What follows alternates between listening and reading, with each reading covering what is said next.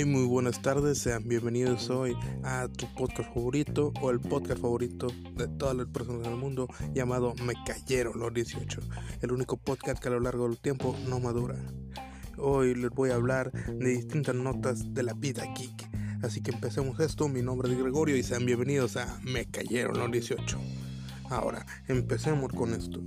Eh, principalmente les quiero hablar de la salida de Doom de Doom Eternal. Eh, Doom Eternal es un juego que yo estaba esperando.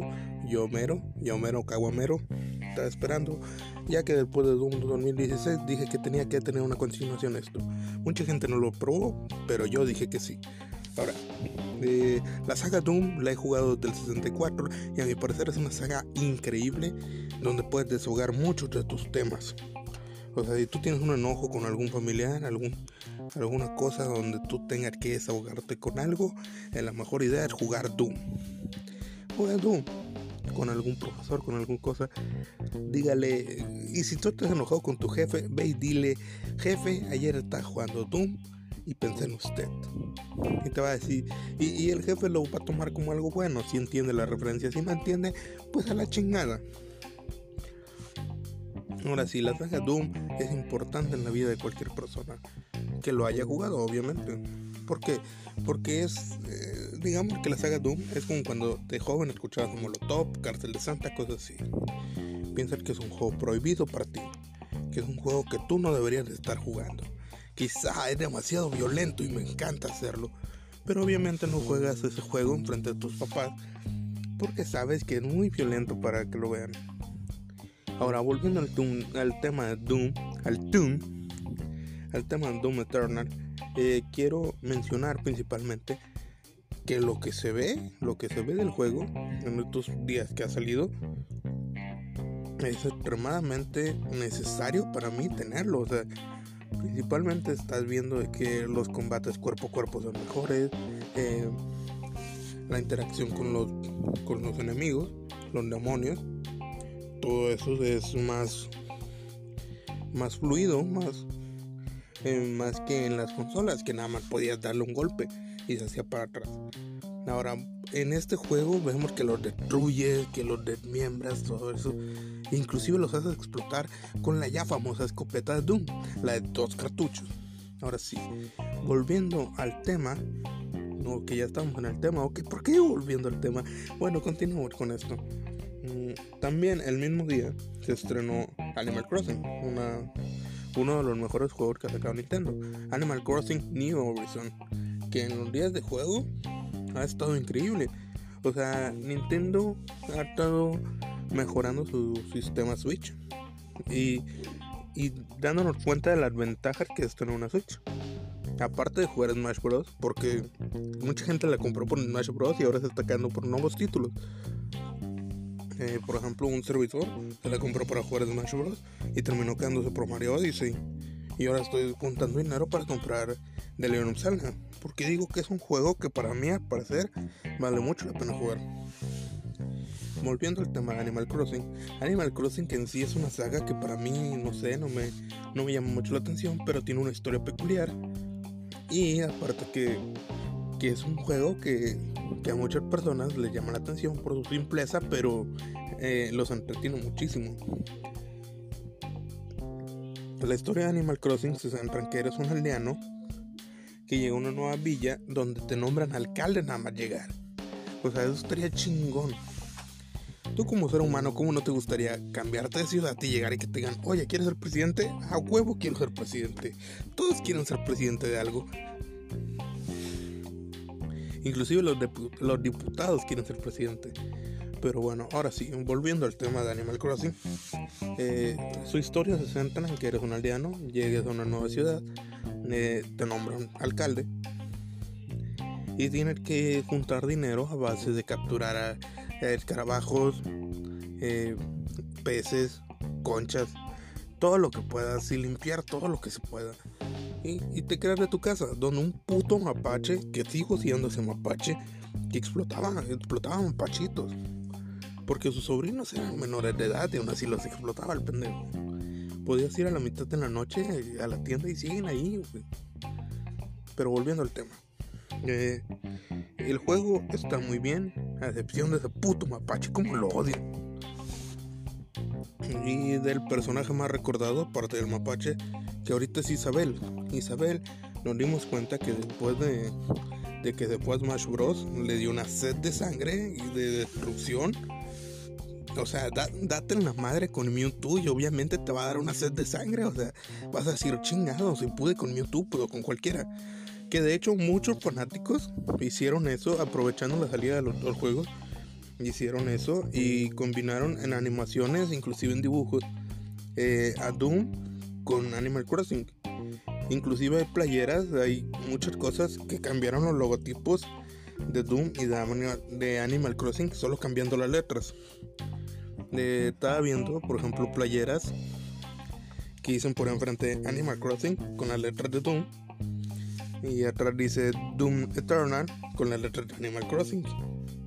Y a mí me pareció una estupenda idea. De hecho, un animador creó la animación Isabel in the Hell, creo que así se llama.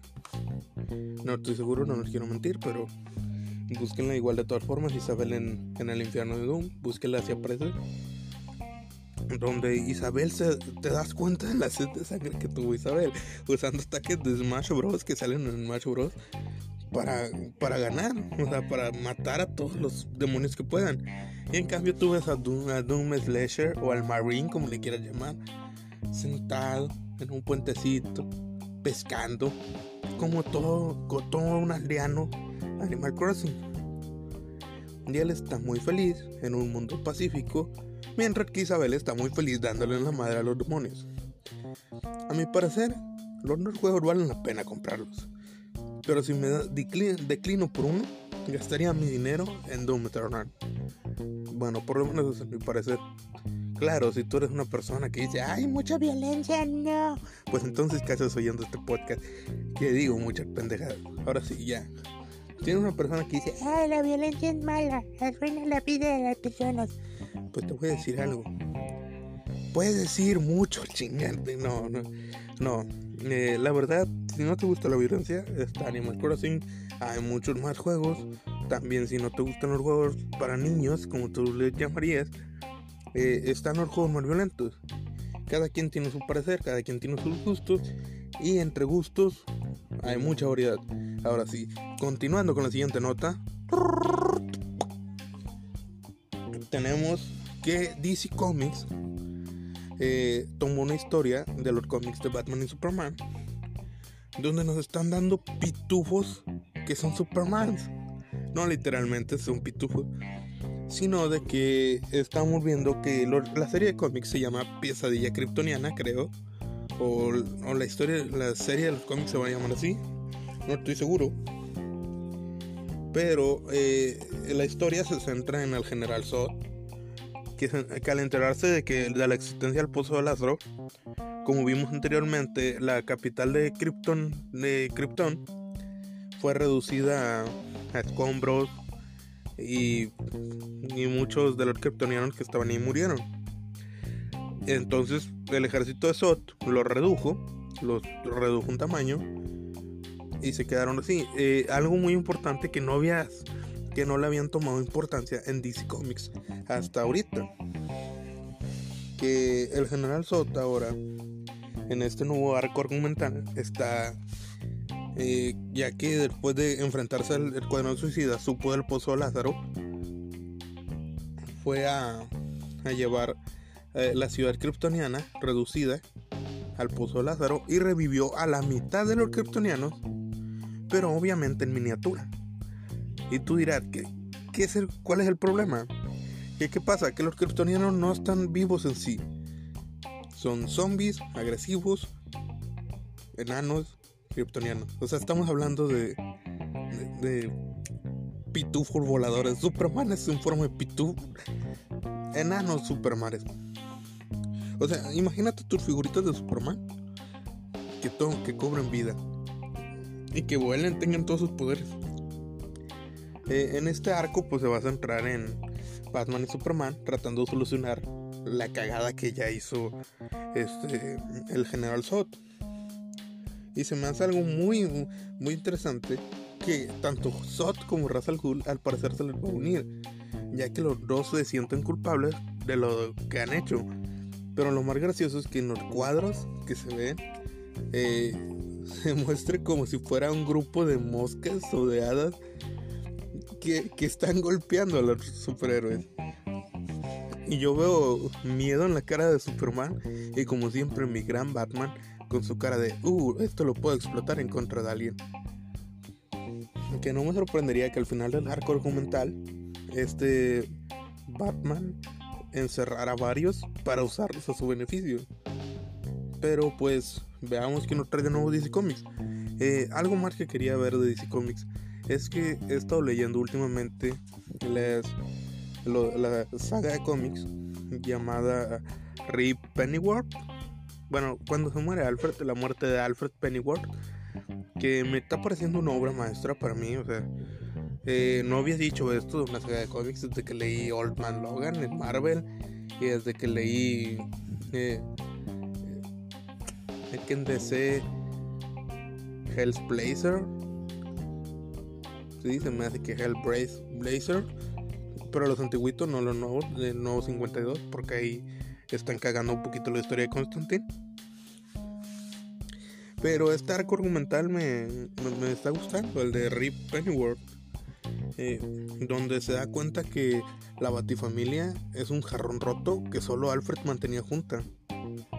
Obviamente todos sabemos que la Batifamilia ha tenido varias guerras civiles, me gusta llamarlas así, Civil Wars, eh, entre sí, eh, sobre todo por el pensamiento de Red Hood, Batwoman, eh, Damian, Nightwing. bueno, esto último casi no, pero sí por culpa de Nightwing, algunas guerras se han hecho.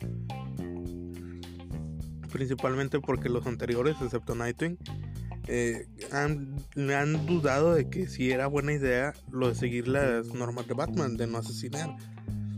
Porque hay criminales que sí vale la pena asesinar.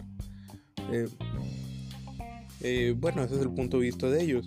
A mi parecer, Batman sigue siendo el mejor, pero es el peor miembro eh, para mantener a toda la familia juntos. Alfred era ese pegamento que unía el jarrón y sin pegamento el jarrón sigue roto.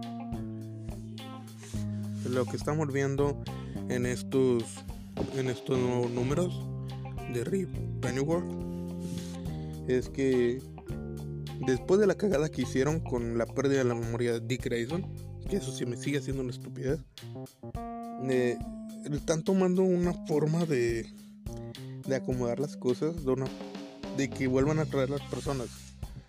Que obviamente todos amamos a Albert. Todos quisiéramos un Alfred en nuestra vida.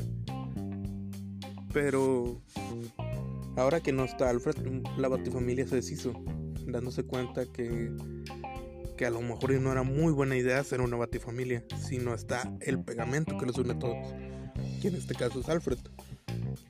Mucha gente decía que la batifamilia se mantenía junta por Batman, pero no es así. Los únicos que siguen pegados a Batman son sus seguidores, no sus asistentes, o sea, sus seguidores como lo es Batgear, Azrael, que de hecho Azrael siempre estuvo del lado de, de Red Hood y de y de esta Batwoman, de que él, pensaba que era buena idea matarlo, pero pues eso es harina otro costal. Eh, siguiendo con lo ya dicho, o sea, es un arco documental que deberían de leerlo.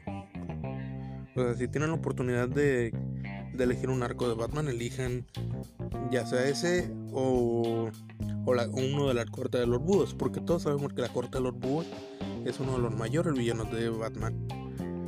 Eh, algo relacionado a Batman, algo que están comentando muchas personas, es que se aproxima un nuevo juego de Batman de la serie de Arkham. Según esto sigue siendo la serie de Arkham. Ya que Rocksteady y, y otra compañía que estaba haciendo el, juego en su Twitter está anunciando varias cosas, publicando varias fotos referentes a Batman. Eh, creo que lo último, bueno, lo último que yo vi fue que publicaron el símbolo de la corte de los búhos, la liga de asesinos y de Ra's al. Y otro símbolo que no lo reconocí, si te soy sincero, no lo reconocí. Pero mucha gente lo relaciona con el mundo de las sombras, cosas así. Y se me haría una muy buena idea porque no han metido nada que tenga que ver con la corta de los búhos más que una que otra referencia. Y se me haría una cosa muy, muy, muy buena que metieran la corta de los búhos. Raza algún lo mismos, pero no, no sé, siento que no lo explotaron lo suficiente. La Liga de Asesinos, eh, acaso igual. Vimos a Lady Shiva en Origins, pero Origins todos sabemos que no es tan buena como los demás.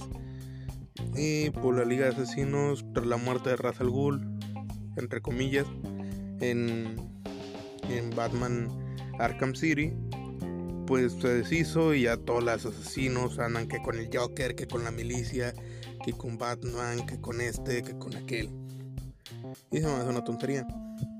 Ah, algo que también este, algo que también quería comentar es que han notado que, que es la mejor forma que le han puesto al pingüino y a dos caras. O sea, es la mejor ilustración que han hecho de dos caras y el pingüino en lo que es películas y videojuegos. O sea, fuera de los cómics sigue siendo las mejores ilustraciones las de Arkham Knight. ¿Por qué? Porque no lo sé, siento que toman toda su esencia. Pero ahora sí, volviendo con del juego, mucha gente comenta que puede ser un multijugador, ya que en una de las publicaciones en Twitter dice que empieza la cacería por el murciélago. Lo que sabemos es de que al final de Arkham Knight, por si no lo has visto, esto es un spoiler, por si no lo has acabado, es un spoiler. Eh, el protagonista, eh, este Bruce Wayne, Batman, Patsy, Rich Boy, B-Man, Brucey, Wanky, como le quieras llamar, explotó su mansión junto con él. Según esto, está muerto, pero pues no sabríamos exactamente si está muerto. Ya ha fingido su muerte varias ocasiones. Eh, de hecho, en, las películas de El Caballero de la Noche, las, interpreta, las interpretadas por. ¡Ay! Se me fue el nombre. Bueno, en esa, serie de películas nos damos cuenta que ha fingido su muerte. También en los cómics, múltiples veces la ha fingido. Y se me haría muy cool que, que tuviera ese, esa oportunidad de que volviera. O sea, sería como un buen inicio y un final. O sea, Batman Arkham Knight es un inicio y un final. Pero hay que concluir ese final. Porque todo que el amante de los cómics de Batman sabe, sabe y, se y tiene la certeza de que Batman no puede morir tan fácil. A lo mejor sí es un humano, todo lo que quieras, pero Batman siempre tiene un as bajo la manga. Siempre tiene un Joker, vamos a llamarlo así, un comodín. Y pues no creo que sea tan fácil. De hecho, mucha gente decía que después de Arkham City no iban a sacar otro juego. Y Taran sacaron Arkham Knight. Y ahorita dicen que de Arkham Knight no iban a sacar otro juego. Y mira, Rocksteady te dijo: Mira, puto, aquí tengo un nuevo juego, pero no te voy a decir que lo voy a hacer. Eh, de hecho, mucha gente decía que en la, e, en la E3, que actualmente ya está cancelada, maldito coronavirus, eh, que la E3 iba a traer nuevas noticias sobre ese juego. Pero pues no se sabe mucho al respecto, ya después de su cancelación ya no han dicho nada los de Rocksteady, o por lo menos yo no he visto nada. A lo mejor han dicho y mucha gente me va a ay, es que estás bien pendejo, deberías de haber más Twitter y todo eso. Lo siento, pero tengo una vida fuera de... Fuera de las cosas geek. Perdón por eso que acaban de escuchar, perdónenme. Pero... acabo de comer. Ok. Continuando con, con lo de Batman. Eh, mucha gente dice que va a ser un multijugador basado en la Batifamilia y en Batman. O sea que Batman va a pasar hacer el centro de la historia, pero que va a involucrar ahora toda la Batifamilia. Ya que sabemos, por gracias a los DLCs de Arkham Knight, que, que podría salir Batwoman, Red Hood, y ya le dieron más importancia a lo que era Nightwing, inclusive a Harley Quinn ya la están tomando parte de la Batifamilia, porque algunas personas dicen que Harley Quinn va a tomar su papel de, anti, antihéroe tomando la ayuda de Batman, lo que ya hemos visto en Injustice, en distintos cómics, inclusive en películas. Así que esperemos y veamos una Harley Quinn que forma parte de la Batifamilia. Obviamente siendo Harley Quinn. Eh, cambiando de tema, ahora sí, volviendo a la nota que yo la llamo la nota principal. O la nota del final. De redoble de tambores. Eh, Netflix lanzó, un teaser y un tráiler de, de la cuarta temporada de lo que podemos ver que es La Casa de Papel. O sea, al respecto La Casa de Papel, para mí es una de las series increíbles de Netflix. La única serie en español de Netflix que aún le pongo los subtítulos, aunque sea en español, para entenderla al 100%. Eh, la tercera temporada nos dejó muy picados. Ya después de todo lo sucedido, ver el secuestro de Raquel, ver la posible muerte de Nairobi, no estoy seguro, y ver que Palermo, un nuevo personaje que se incluyó en la tercera temporada, se está volviendo loco. Lo mismo que pasó con Berlín en la segunda. No sé qué esperaba el profesor. Cuando tienes poder, te vuelves loco. Pero, ahora sí, volviendo al tema, en el tráiler podemos ver distintas cosas que ya tienen a que secuestraron a Raquel, que Raquel la están negociando con ella. Eh, no sabemos si Raquel en esta temporada va a sucumbir a lo mejor y Raquel vuelve a cambiar de bando. O sea, del bando de los malos, pasar el bando de los buenos y después del bueno a los malos. Eh, no sé, serían muchas cosas. Eh, vemos que adentro de, podemos ver en el tráiler que adentro del banco de la casa del oro, eh, este, lo que es Palermo, el caníbal, eh, Denver y Tokio están teniendo confrontaciones entre sí. Eh, vemos que, que se están preocupando por Nairobi. También podemos ver que hay un acercamiento más a la posible relación de este río y Tokio. O sea, volver a andar. Se me hace una pendejada, pero bueno. Y vemos que están integrando un nuevo. Un, un nuevo. ¿Cómo se llama? un personaje, un nuevo personaje, Gandia.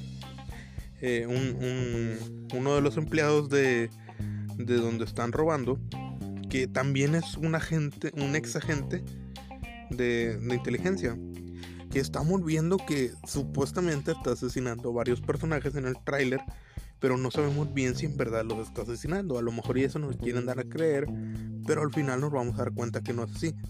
Eh, pero lo que yo tengo más importancia es qué truco va a traer el profesor bajo la manga. Eh, también mucha gente rumora que la posible muerte de Berlín, o sea, que Berlín haya muerto, es pura mentira. O sea, que Berlín en la primera murió, se me hace una mentira. Bueno, mucha gente lo dice, entre eso yo también lo estoy pensando. Pero ya viendo bien las cosas, también podría ser de que Berlín no haya muerto ahí, pero sí más adelante ya que en la temporada 2 nos informan de que Berlín eh, tenía una enfermedad y que no le quedaban muchos meses de vida. Así que a lo mejor Berlín influyó ahí un poco, pero pues veamos qué pasa en la temporada. Eh, dudas existenciales que muchas personas tienen es mm, si Nairobi va a vivir. En lo que vemos está intentando salvarse. Vemos que a lo mejor se va a convertir en una civil guerra dentro de, del banco que, al parecer van a ser dos bandos, uno, uno gobernado por Tokio y otro gobernado por, por pinche Palermo. Que Palermo a mí se me ha hecho un personaje castrante, güey. O sea, sí, sí es muy bueno y todo lo que quiera, pero se me ha hecho un personaje castrante. Y un personaje que no han explotado es Aníbal. Bueno, no es Aníbal, no sé cómo se llama. El caníbal, creo que le llaman. Eh, que no me sé ahorita en su nombre clave. El caníbal, nada más es eso que se me ha hecho un personaje que no han explotado al 100%. Eh, podría tomar mucha relevancia en esta temporada, pero bueno. Eh, alguien que sí va a tomar mucha relevancia al parecer es Tokio. Que, que si por si esta temporada inició por su culpa, eh, pues va a tomar mucha relevancia, más de la que ya tiene. pobrecita Tokio, o sea, mucha gente la odia, por su culpa se han arruinado muchas cosas. Pero pues tenemos que admitirlo, las mujeres bonitas hacen lo que quieran. Eh, esas pues, podrían decir que son todas las notas de hoy. Así que muchas gracias por escuchar este podcast y recuerden, madurar es solo para frutas. Así que nos vemos en la próxima en la próxima emisión de este podcast llamado Me cayeron los 18. El único podcast que no madura a pesar del largo de tiempo.